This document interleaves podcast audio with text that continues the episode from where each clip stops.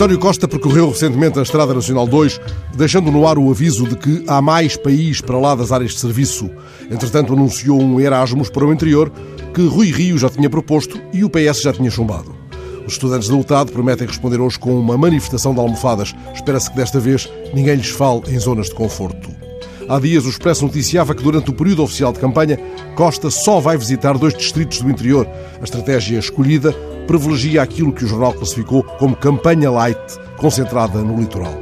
Em consecutivas páginas interiores do Jornal do Fundão de hoje, surge a palavra emergência, associada à campanha na beira mais próxima da raia.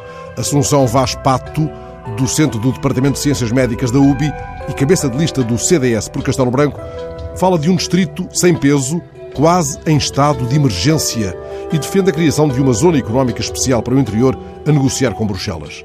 Numa outra página, vem a notícia de uma proposta de abolição da portagem nas antigas scouts, visando atrair pessoas e empresas. Esta proposta, apresentada por Santana Lopes no Fundão, surge, juntamente com outras consideradas indispensáveis para o combate ao despovoamento e à desertificação, num quadro descrito como de emergência nacional. Folheando o Jornal do Fundão de hoje, Encontramos também notícias encorajadoras, como aquela que anuncia o desenvolvimento feito pela Universidade da Beira Interior de um dispositivo já patenteado nos Estados Unidos e disponível para a indústria aeronáutica ou de produção de energia eólica em zonas de montanha. O novo dispositivo permite, por exemplo, despistar a formação de gelo nas asas dos aviões. Esta nova tecnologia foi criada na cidade que acaba de acolher o segundo encontro de bloggers de viagens. Eles descobriram lá no alto da serra uma cidade fria mas de coração de lã quente. Como quebrar, nesse caso, o gelo em tempos de anunciada emergência?